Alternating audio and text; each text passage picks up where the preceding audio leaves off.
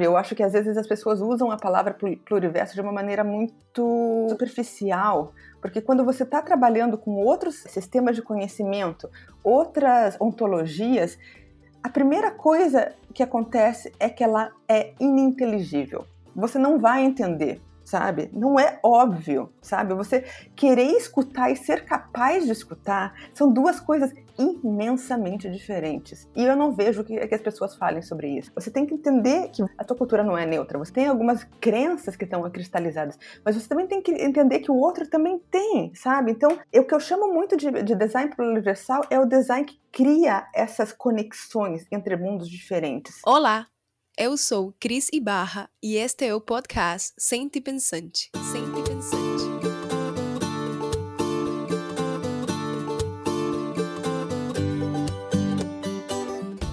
Está começando agora o sexto episódio desta primeira temporada. Conversaremos sobre a relação do design com o artesanato, pluriverso, modernidade e assimilação cultural com Renata Marques Leitão, designer brasileira e professora adjunta da OCAT University, no Canadá.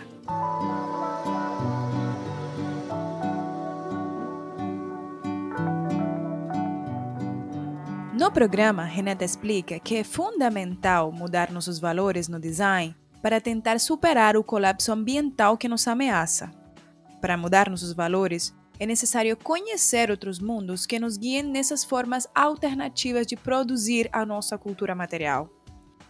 Renata também nos conta sua experiência como designer trabalhando com artesãos caiçara aqui no Brasil e com os Atikamekw no Canadá. Ela explica que para ouvir melhor não basta ler o manual, é necessário tempo, humildade, escutar as próprias crenças da nossa cultura como designers e questionar os mitos da cultura moderna como o mito do herói e da salvação. Ela afirma que a designer, ou o designer que trabalha com comunidades não ocidentais, tem um papel de ponte. Uma ponte territorial e temporal que contribui na construção de futuros dessas comunidades. No programa, Renata cita algumas das referências mais importantes da sua pesquisa.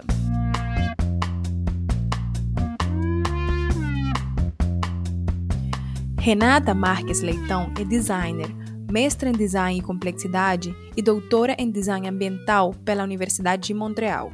Realizou pós-doutorado em design anthropology na Universidade OCAD sob a supervisão da doutora Dory Tonstal. Sua especialidade é design social e pesquisação participativa.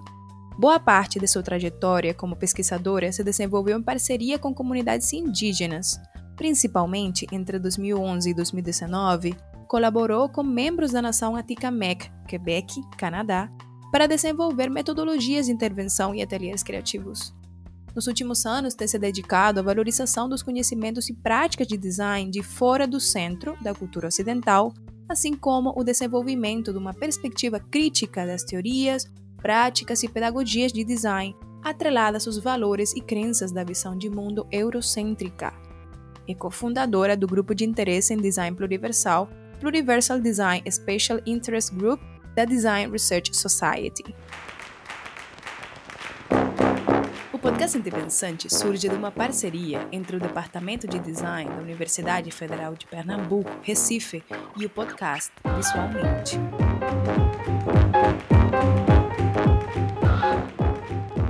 Gostaríamos de convidá-los a preencher um questionário rápido que está na descrição do programa. Os seus comentários, ideias e sugestões são muito importantes para nós. No final deste episódio, Débora Andrade compartilhará conosco os comentários de nossos ouvintes nas redes sociais. Teremos este espaço em todos os episódios desta temporada para interagir com vocês, nosso público. Siga o podcast Independente nas redes sociais. Comente, compartilhe o programa com seus amigos e não deixe de escutar os episódios disponíveis em todos os tocadores de podcast. Então, fiquem com o programa.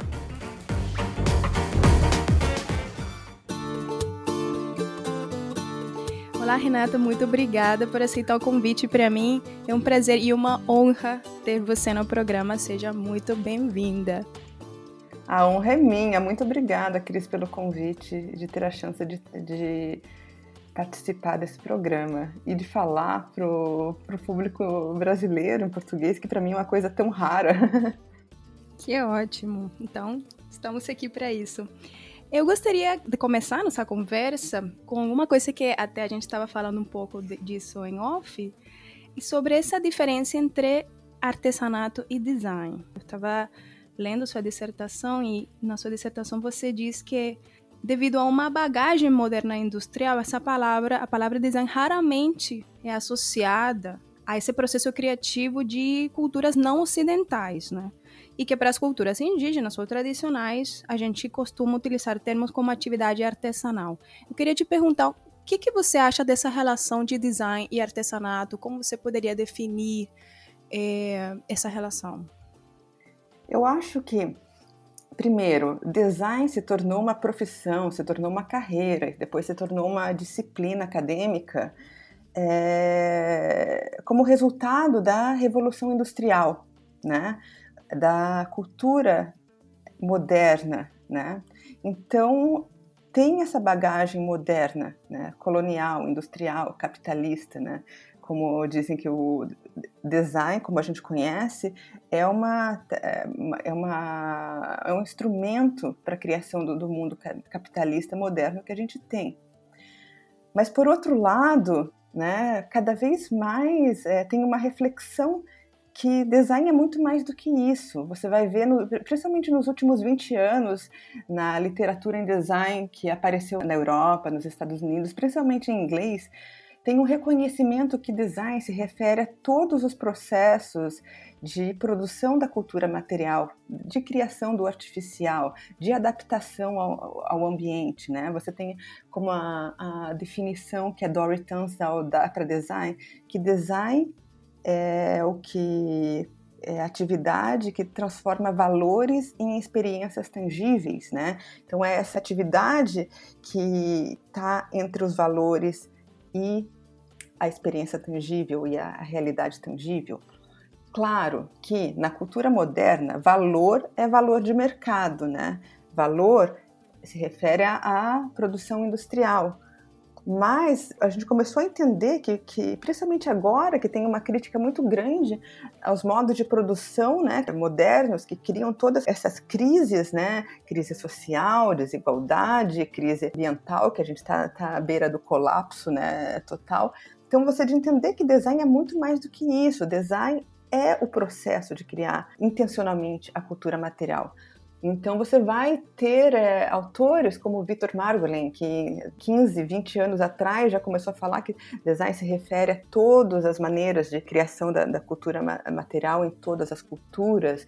Você vai ter o Richard, Richard Buchanan, que fala que exatamente essa é a atividade de produzir produtos que levam à adaptação das pessoas a seu ambiente. Então, mais e mais e mais na, na, literatura do hemisfério norte tem essa compreensão que design são todos esses processos em todas as culturas.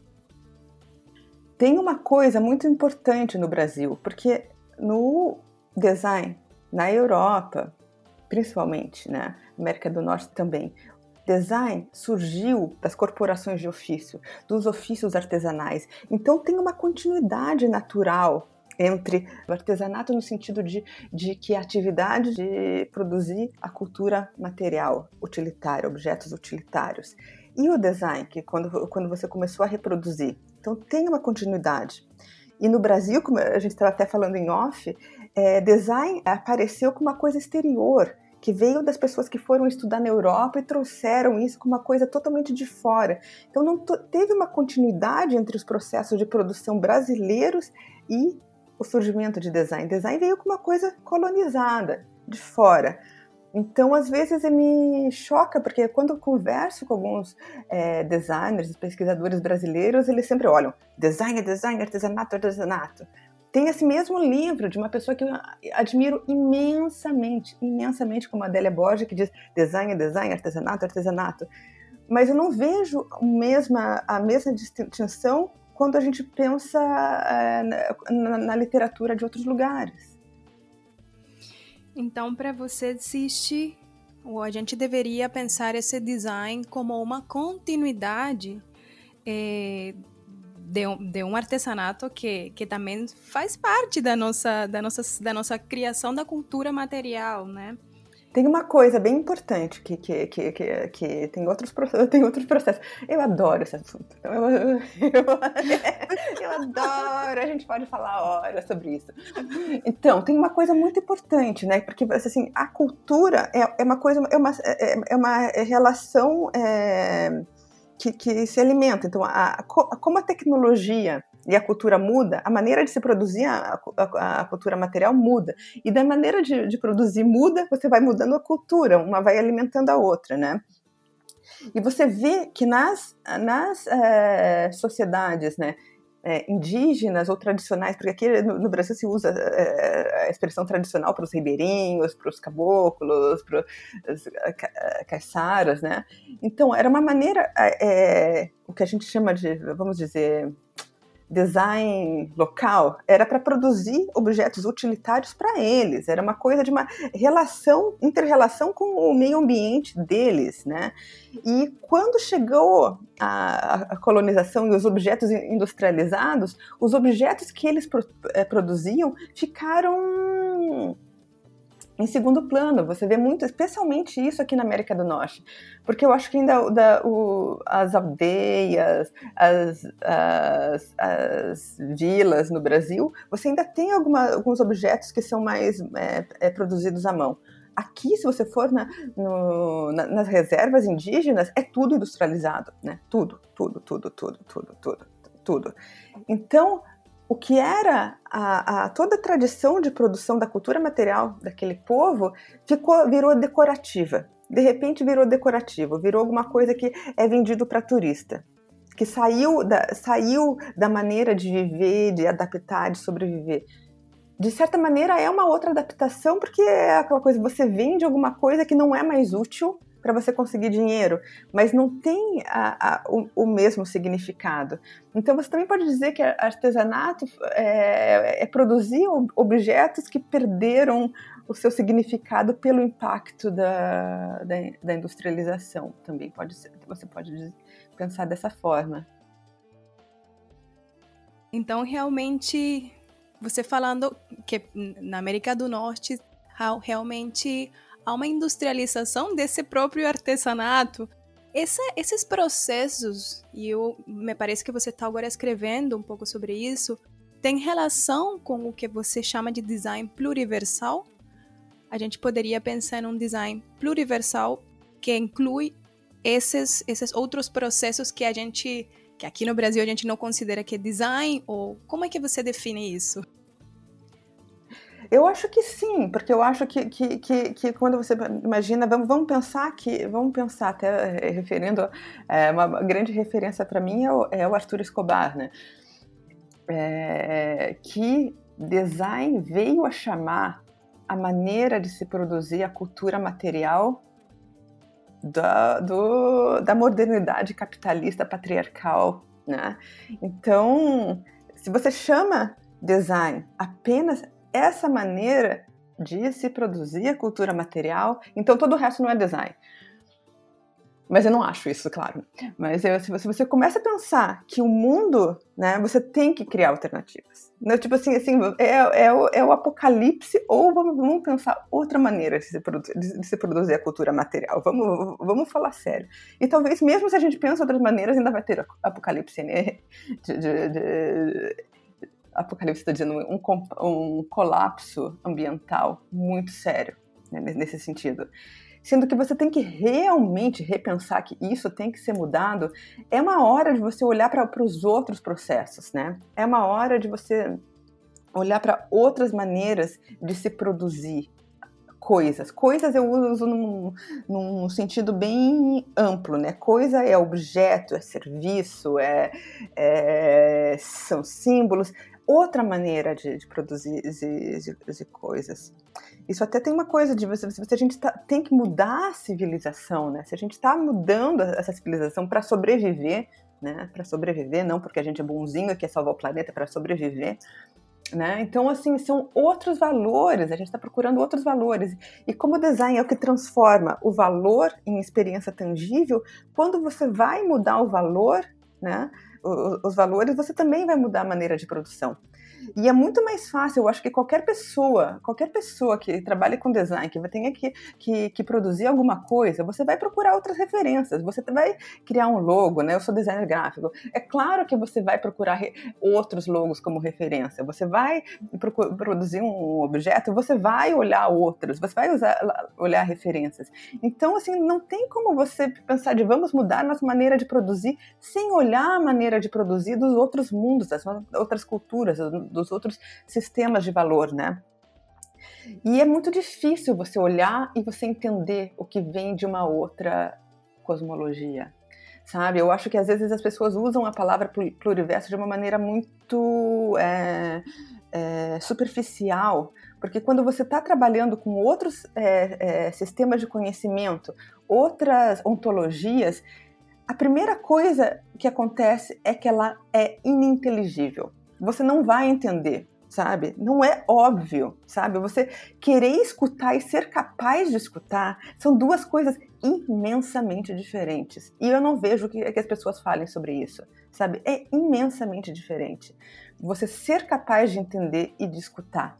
E primeira coisa, você tem que entender que você, na tua cultura, a tua cultura não é neutra. Você tem algumas, você tem algumas é, pressupostos, né, assumptions, você tem algumas crenças que estão cristalizadas, mas você também tem que entender que o outro também tem, sabe? Então, o que eu chamo muito de, de design universal é o design que cria essas conexões entre mundos diferentes, sabe? Que torna inteligível esses mundos diferentes, que permite que, que no encontro desses diferentes mundos a gente crie alguma coisa para novos futuros, novas alternativas. É esse o design dessas conexões, dessas formas de entendimento que, que eu acredito que, é, que seriam um design pluriversal. Sabe? Porque você só, só, imaginar, não, vamos dar uma olhadinha superficialmente em outras cosmologias, não é. É realmente entender é, é o design dessa, é o design, a construção dessas pontes entre mundos que seriam ininteligíveis de outra forma. Muito bem, então é um design que conecta, que, que, que tem um papel de ponte. Essa, essa sua última fala, que você, o que você acabou de falar, me leva a uma pergunta. Eu acho que a gente pode voltar um pouco a, a seu trabalho de mestrado, de doutorado. E você trabalha com comunidades tradicionais. Eu não sei como você chama esse tipo de comunidade, mas eu, eu gostaria de, te perguntar sobre esse seu, o trabalho da sua dissertação de mestrado e quais foram suas aprendizagens nesse processo?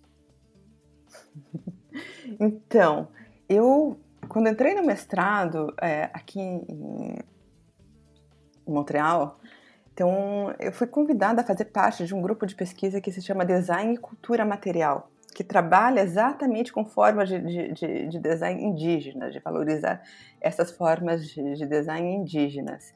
Então é todo um trabalho, né, que tem a, com a professora Elizabeth King de valorizar as obras-primas do design indígena, né? E tem umas coisas assim, nossa, que eu ficava impressionada, né? Que antes de ter é, borracha, plástico, os Inuit, né, os povos do norte, da América do Norte, usavam, criavam uma, uns impermeáveis com intestino de baleia, sabe? Tem umas coisas assim. Então, assim, foi a minha introdução. E eu acho, sabe, que, que a gente tem que começar a. Quando a gente faz esse tipo de trabalho, você tem que começar com quem é próximo de você, sabe? De alguma maneira tem, ter alguma proximidade. Então, meu mestrado foi, é, foi um estudo de caso com os artesãos caiçara de Guaraqueçaba, do litoral do Paraná. E são pessoas que eu amo muito, que eu conheci na minha infância, sabe? Então eu conheci na minha infância, passei um, bom tempo próximo deles. Depois minha família se mudou, né? Foi para foi para Santa Catarina, a gente foi para São Paulo, veio para o Canadá, perdi de vista, mas são pessoas que eu amo muito, né? Então, eu sei que eles passaram, eu sei que eles passaram uma, um desafio enorme para sobreviver e conseguiram se reorganizar através do artesanato. Então, para mim, foi um estudo de caso de, de, de, escutar pessoas que eu absolutamente admiro e amo. Só que eu subestimei minha, o meu eurocentrismo, né? Eu subestimei, eu subestimei o quanto a minha cabeça é colonizada, né? Porque assim, eu consigo entender bem o que eles falam, a gente tem uma relação são boa, eu subestimei. Então, quando eu cheguei lá, eu tinha, eu, eu perguntava para eles, eu perguntava muito para eles, assim, é, o que é a cultura caiçara, o que caracteriza o artesanato caiçara, o que é, e eles me respondiam sempre a mesma coisa, né, que era usar as coisas que estavam em volta deles, né? tipo assim, e eu achava que aquilo não era bom o suficiente, eu reformulava a pergunta e perguntava de novo, eles me davam sempre a mesma resposta e eu não estava nunca satisfeita, achava que eles não tinham entendido a, a pergunta, nossa, né? Tipo assim, meu, que cabeça colonizada que eu tinha, né? Daí eu fui fazer um, um, uma, um focus group, né, uma entrevista múltipla no norte do Canadá com os Atikamekw e perguntaram para eles, em francês, né, o que é cultura Atikamekw eles responderam exatamente a mesma coisa, sabe? Que era a relação com, com os recursos que eles têm em volta dele. Daí caiu a ficha, né? Fui lá, escutei as minhas entrevistas e falei, poxa, eles tentaram tanto me explicar isso, tanto, né? E eu comecei a entender que, no, que, que o que era colonizado na minha cabeça era que eu via cultura e ambiente como duas coisas separadas. E é uma coisa que, que depois que eu entendi que não, que cultura é alguma coisa que é desenvolvida pela adaptação àquele, àquele ambiente específico, né? Aquela terra, aquelas circunstâncias, os desafios que, que você tem. E você se adapta através dos recursos que você tem naquele ambiente, porque aquele ambiente te desafia, mas também te dá recursos, né? Então eu entendi que você, é impossível você separar cultura de natureza, de ambiente, sabe? E essa dimensão, às vezes as pessoas eh, se referem a ela de uma maneira muito superficial, e eu tinha uma visão muito superficial. Então essa foi uma coisa de, de que no meu mestrado eu fui confrontada com o meu próprio eurocentrismo, meu próprio, eh, minha própria cabeça colonizada. E a partir daí que começou todo esse meu trabalho de tentar entender como se escuta melhor, sabe? Como é que é esse processo de, de escutar alguma coisa que não é totalmente inteligível. Você acha assim, ah, você vê, você escuta superficialmente, mas você não entra realmente no significado da, daquilo. Então é, foi a minha lição do mestrado. E como você acha que a gente tem que escutar melhor? Como é esse processo quando a gente chega numa comunidade e a gente um designer que não tem experiência, o que, que você pode aconselhar para essa pessoa para escutar melhor? O que significa isso exatamente para você? Claro que quando você começa a escutar, leva muito tempo. Você não, você, você leva quanto, quanto tempo você leva na escola? Quanto tempo dura um doutorado? Quanto dura uma, uma graduação? Quanto tempo dura isso? Claro, você não vai ser uma especialista em, em escuta assim. Nossa, li o manual de, de, design thinking e estou pronta para escutar. Li 10 textos sobre empatia e sou pronta para escutar. Não é assim. Vai levar um tempo. Tem, a primeira coisa é humildade. Humildade. Você está entrando em um outro mundo, sabe? Você está entrando em um outro universo. Né? Primeira coisa, humildade. Segundo, que, que a escuta tem que, ser, tem que ser a escuta do outro, mas a escuta das tuas crenças cristalizadas. É, são essas duas. Se você não escuta as tuas crenças, quando alguém te fala, quando alguém te fala é, alguma coisa que, que, que, te dá uma, aquela coisa de você não, você não, não entende, te, te, te, te, te, te, te, coloca, né, te aperta né, os botõezinhos. Você entenda também o, o que é a crença da tua cultura. E ajuda muito, antes de você ir pro, pro campo, você entender quais são os valores próprios da cultura eurocêntrica moderna que a gente tem. Você entender que antes disso havia outros valores e outras crenças. Entender que algumas coisas que foram criadas ali são mitos, né? Eu até tenho, tenho um artigo que é, são os mitos da modernidade, que você tem que entender que muitas das coisas que você vai começa a praticar design, são mitos. É o mito do herói que tem a tecnologia para salvar todo mundo. Esse é um mito, é o mito funda fundador da modernidade. Entenda, se você está agindo, é, é, você, você adotou esse personagem, você não vai conseguir escutar. Tem outros mitos, que é o mito né, da salvação, tem o mito do, do mágico que está produzindo, é, são, são só as pessoas mágicas especiais que podem produzir as soluções. Tem vários mitos que a, a cultura moderna tem. Se você não entende esses mitos, você não vai entender quando você está é, reproduzindo o mito lá. Né? Então você, então esse processo de você escutar não é só escutar o outro, é você escutar você mesmo, as tuas crenças e saber escutar, né, as histórias e os mitos da tua da tua cultura. Isso é muito importante. Então, são três coisas que vão juntos. E eu não vejo que isso seja discutido em design. Eu acho que vejo assim, ah, escute com empatia. Mas quando você escuta com empatia, você normalmente está escutando só os problemas do outro. Você está escutando só a dor do outro. Você está escutando que.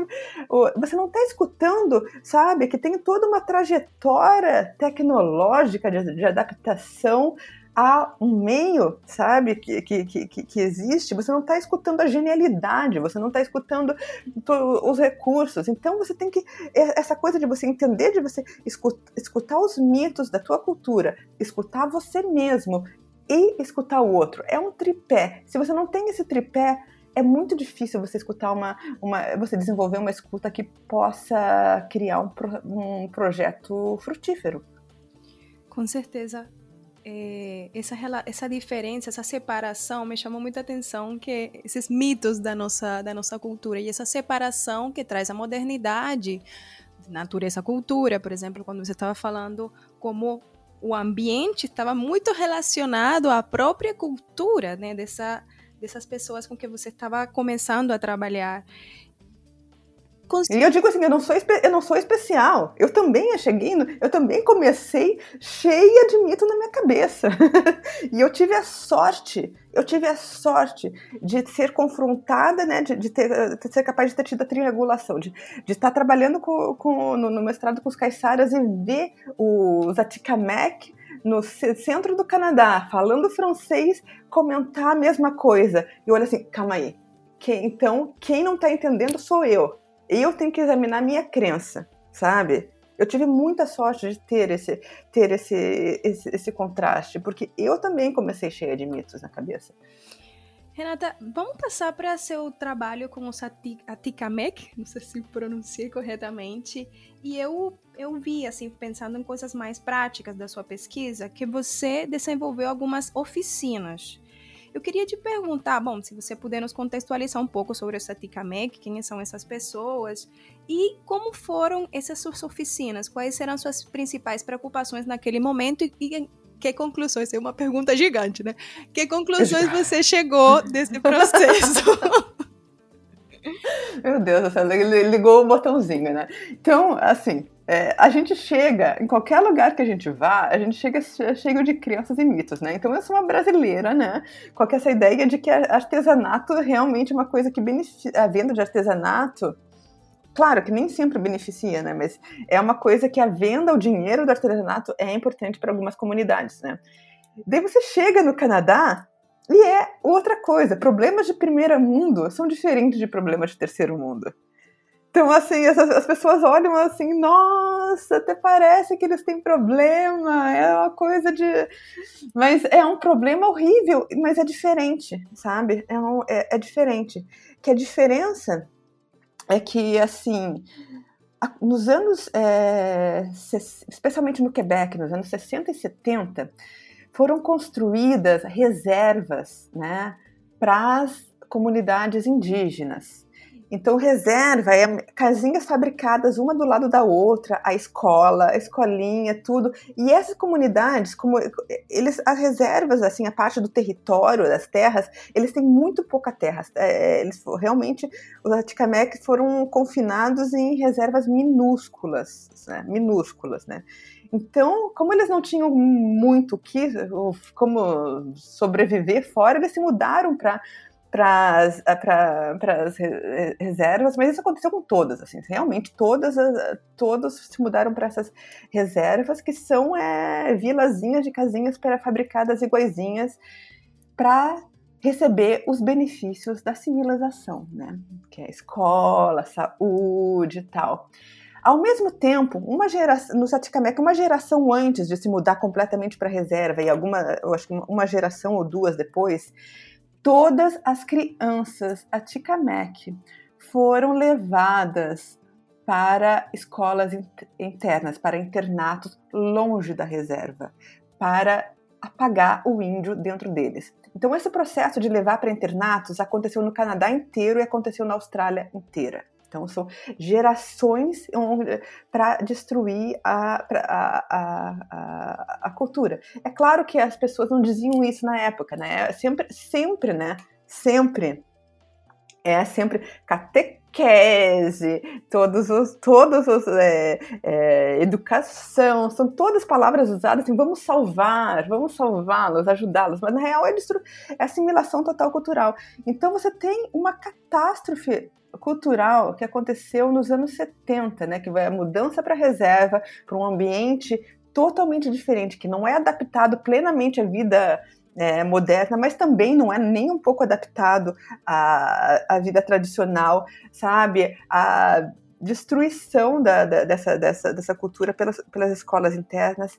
Então, você vê nas, nas reservas três grupos geracionais bem distintos. Você vê os, os anciões, os, os mais velhos, que, que viveram na floresta, né? Você tem a geração que foi para os internatos, né? que são os, os grandes é, artesãos, os grandes artistas, né? For, hoje são, são da geração que foi no internato, e você tem os jovens que cresceram na floresta, sem é, desculpe, cresceram na, na, na, reserva, sem contato com a floresta, e são perdidos. O, o, a porcentagem de uso de, de droga e de, de, de suicídio dentro das reservas é uma coisa absurda, absurda. É uma coisa, as pessoas literalmente se matam.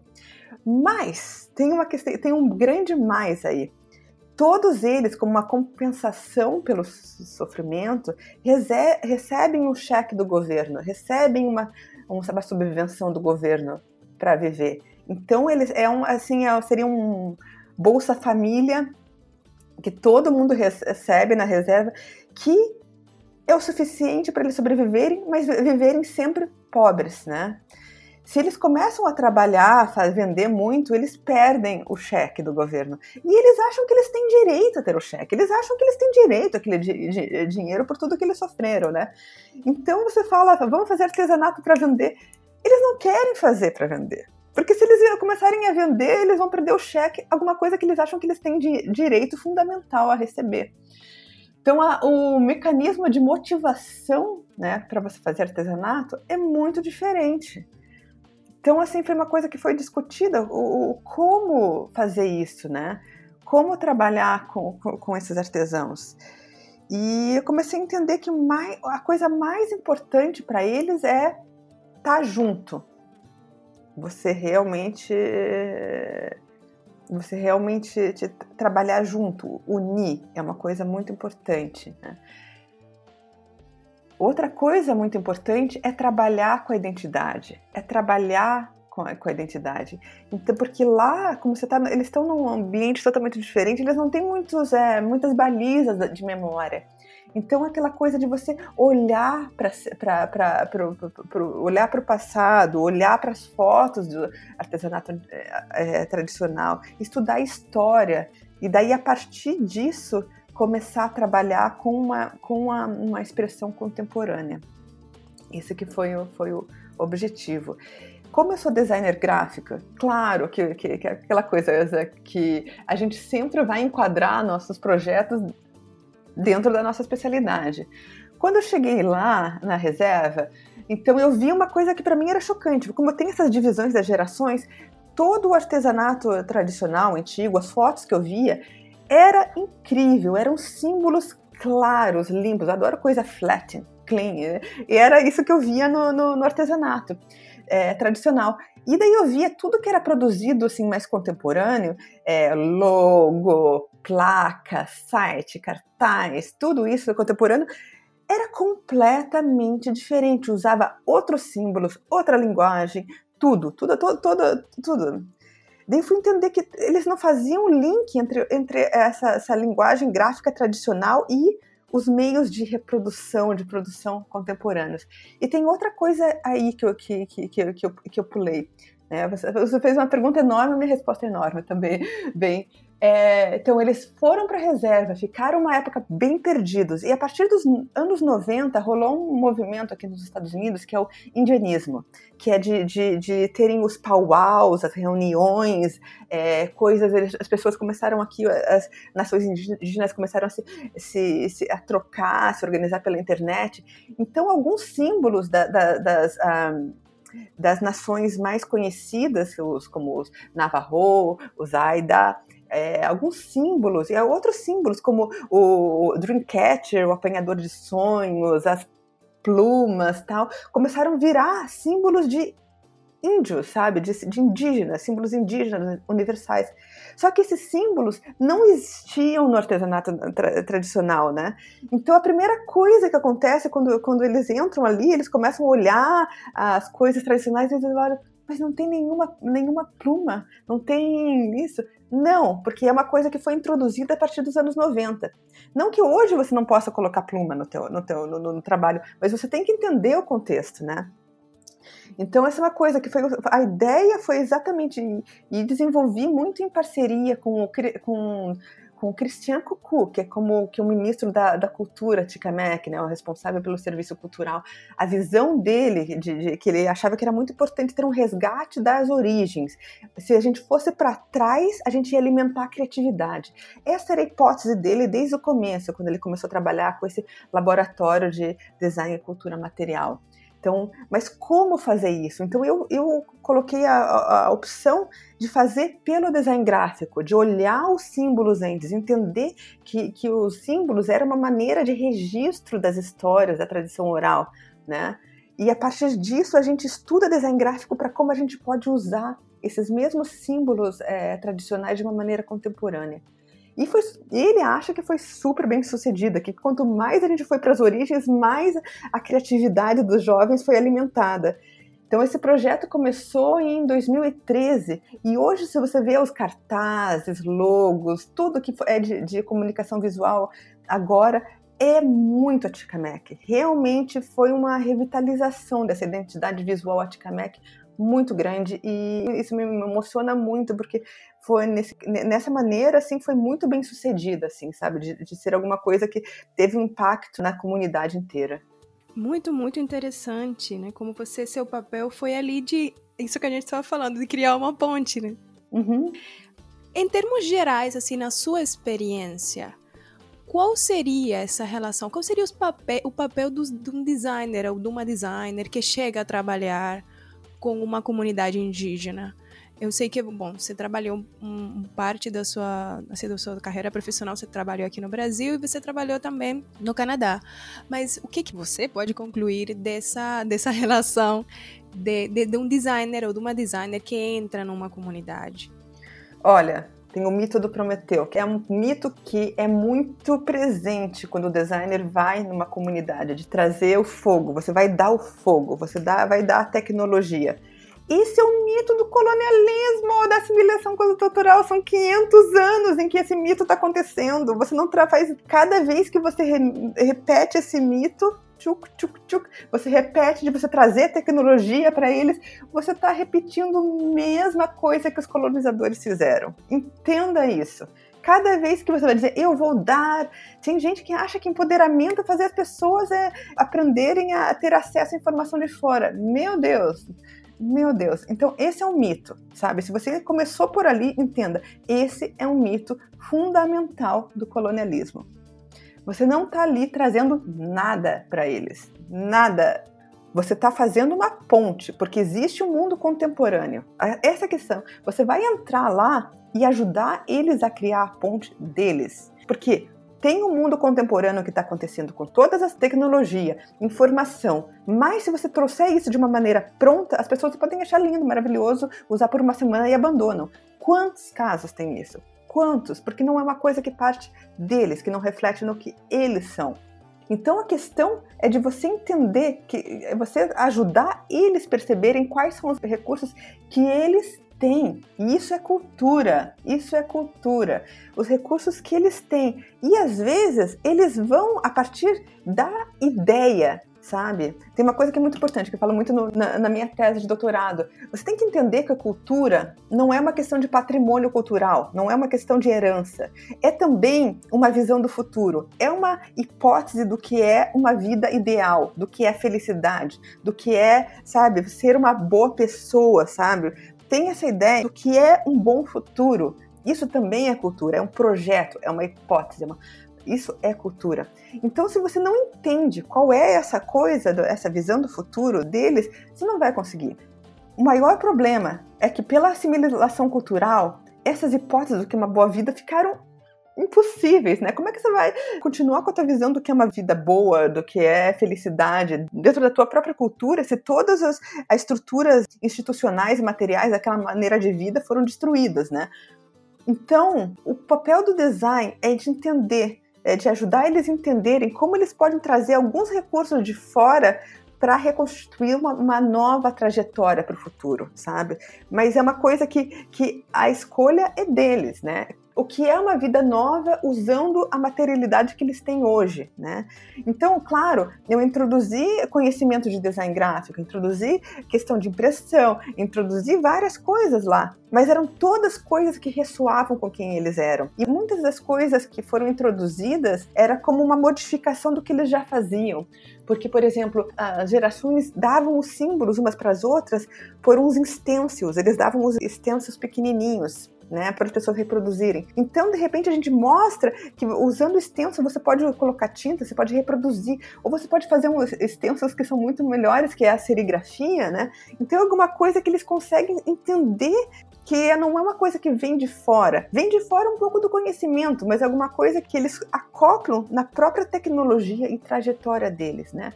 Então, esse é um papel de suporte, ajudar eles a entenderem como o recurso que eles têm como a tecnologia, né? Que tecnologia não é só tecnologia digital, não é só tecnologia do, do branco, como a tecnologia, como o conhecimento que eles têm, pode ser usado para o futuro.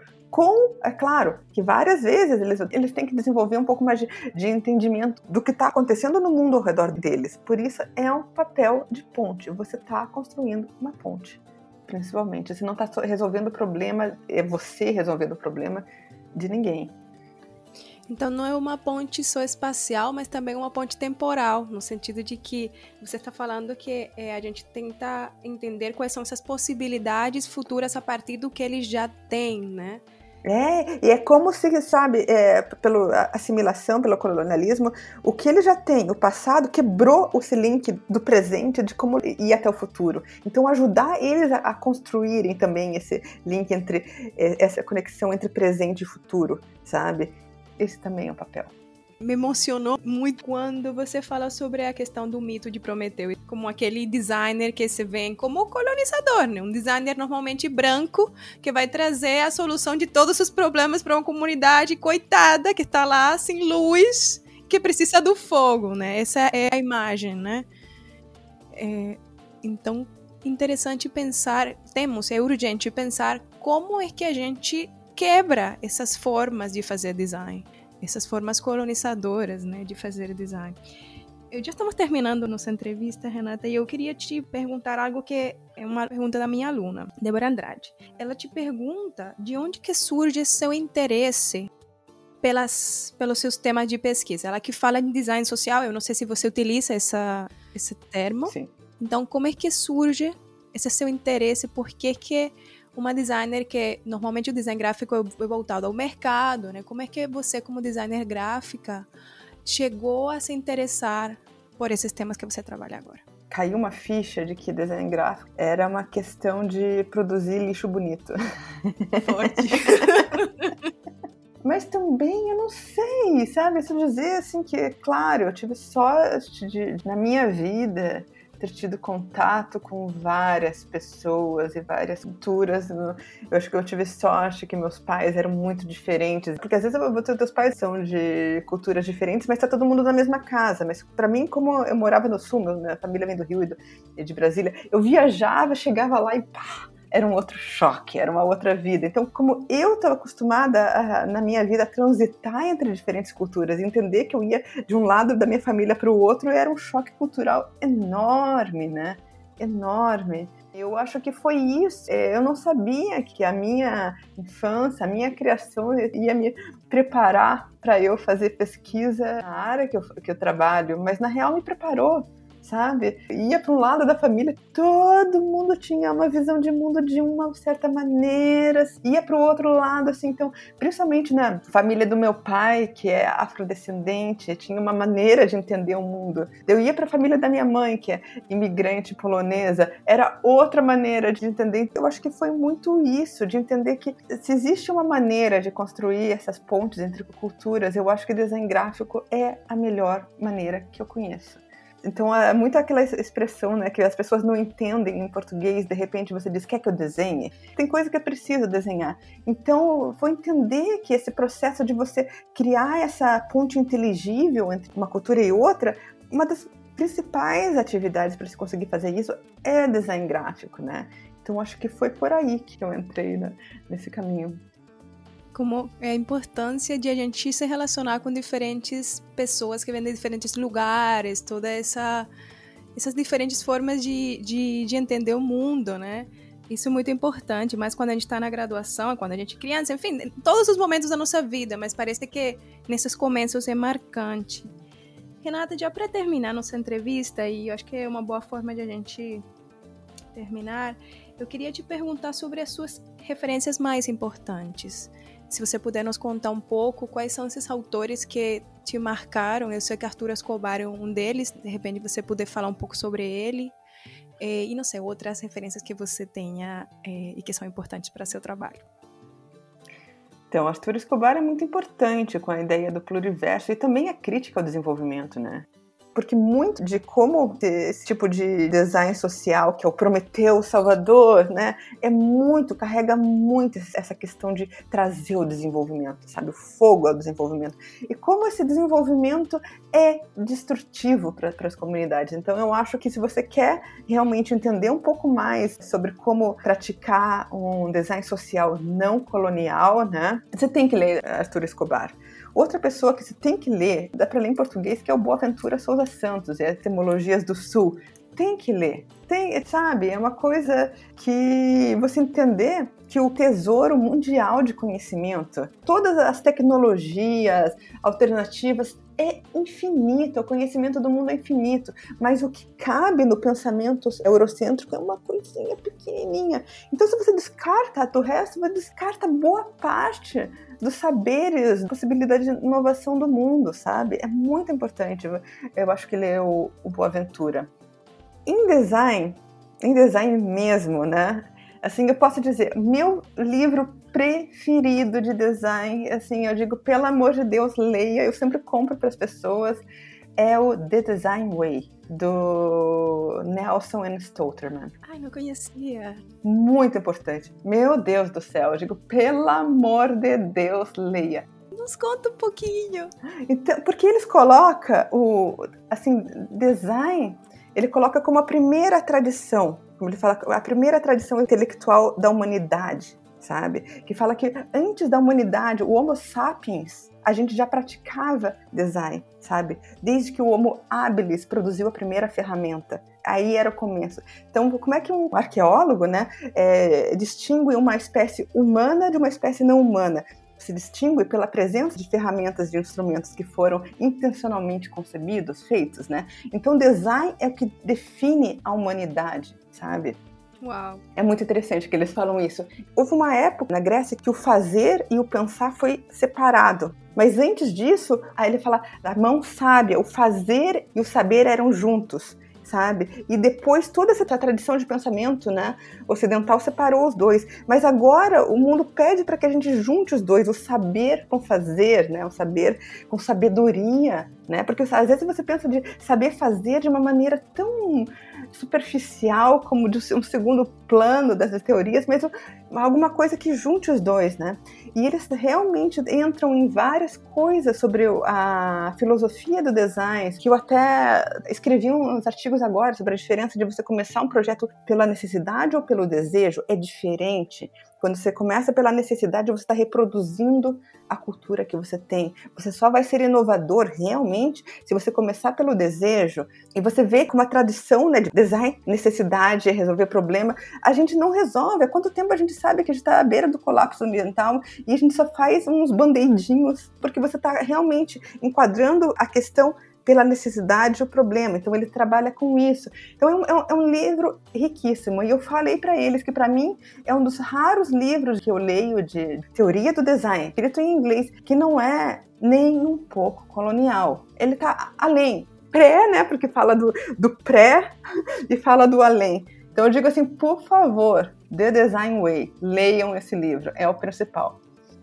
Sabe que, assim, já você tocou um ponto aqui agora no final sobre essa questão de ler. Uh, a gente às vezes pensa, meus alunos que lêem Boaventura de Sousa Santos também fizeram essa crítica, como se esses autores que fossem do norte global fossem sempre eh, escrever com um, com um olhar colonizador que, que você acha disso? Você trouxe isso agora no livro de, de Design Way. Queria saber o que, que você acha se realmente todos esses autores. A gente agora não podemos ler autores do norte global, todos têm que ser do sul global. Gente, aquela coisa, a gente está fazendo na Design Research Society, no nosso grupo, né, o Universal Design SIG, algumas leituras de autores do sul, de autores né, indígenas, africanos, negros, asiáticos. Mas eu acho que é quando a gente terminar isso, a gente vai para outros autores que sejam do norte. E o Boaventura, ele tem uma expressão que é o ocidente não ocidental, que tem autores do norte que escrevem de uma maneira que não é eurocêntrica. Existem, você não pode colocar todo mundo na, na, na lata do lixo. Pelo amor de Deus, tem vários autores do norte que podem ser brancos, homem, tudo, que escrevem de uma maneira que não é colonizadora mesmo, né? Não é uma questão geográfica é uma questão de como o teu pensamento se alinha, de como, é uma outra questão. Com certeza, como aqui também tem autores que têm cabeças super colonizadoras, né? Aqui no sul global, tô falando, né? Com certeza, e eu digo assim, não é uma questão de geografia, não é uma questão de raça, não é isso, é uma questão de realmente de, caso deles, de examinar a, a cultura contemporânea e entender melhor o que pode ser essa ciência do, do design. Então, outro autor que eu gosto muito, muito, muito, muito, muito, muito, muito é o Enzo Manzini. Eu gosto muito do Enzo Manzini. Eu acho que o Nelson Stolterman é um pouquinho menos colonizador. O Enzo Manzini ainda é muito italiano, né, europeu, mas muito bom, é incrível. E exatamente ele é o primeiro que fala que a gente está aqui para produzir uma outra civilização que o desafio é criar uma outra civilização. E civilização não se faz criando só soluçõezinhas para problemas. Novas civilizações se faz criando novos sistemas de valores, de significado, né? Então ele também é um outro autor que é branco, europeu, mas ele te leva a, além desse pensamento colonizado ou colonizador. Ah, Renata, muito obrigada. Nossa conversa foi muito interessante. Espero que outras pessoas se inspirem a partir do que você trouxe hoje para a gente. Queria te agradecer muito. É, e, bom, a gente continua se falando. Tá bom, muito obrigada. Foi um prazer enorme fazer parte dessa conversa. Olá, gente. Aqui é Débora Andrade, integrante da equipe do podcast Sente Pensante, vindo aqui para mais uma sessão das redes sociais do nosso podcast. Nesta sessão, vamos ler algumas das mensagens e comentários que recebemos em nossas redes sociais. Então, se você ainda não nos segue, é só procurar nossos perfis na descrição, começar a seguir e comentar para a gente interagir e trocar ideia com vocês. O primeiro comentário foi de Gabriele Vasselay, que repostou uma de nossas postagens dizendo: Sente Pensando Podcast é o podcast que todo designer deveria ouvir. Várias das angústias que tive ao longo da faculdade foram respondidas por elas nos episódios. Queria eu que existisse na época.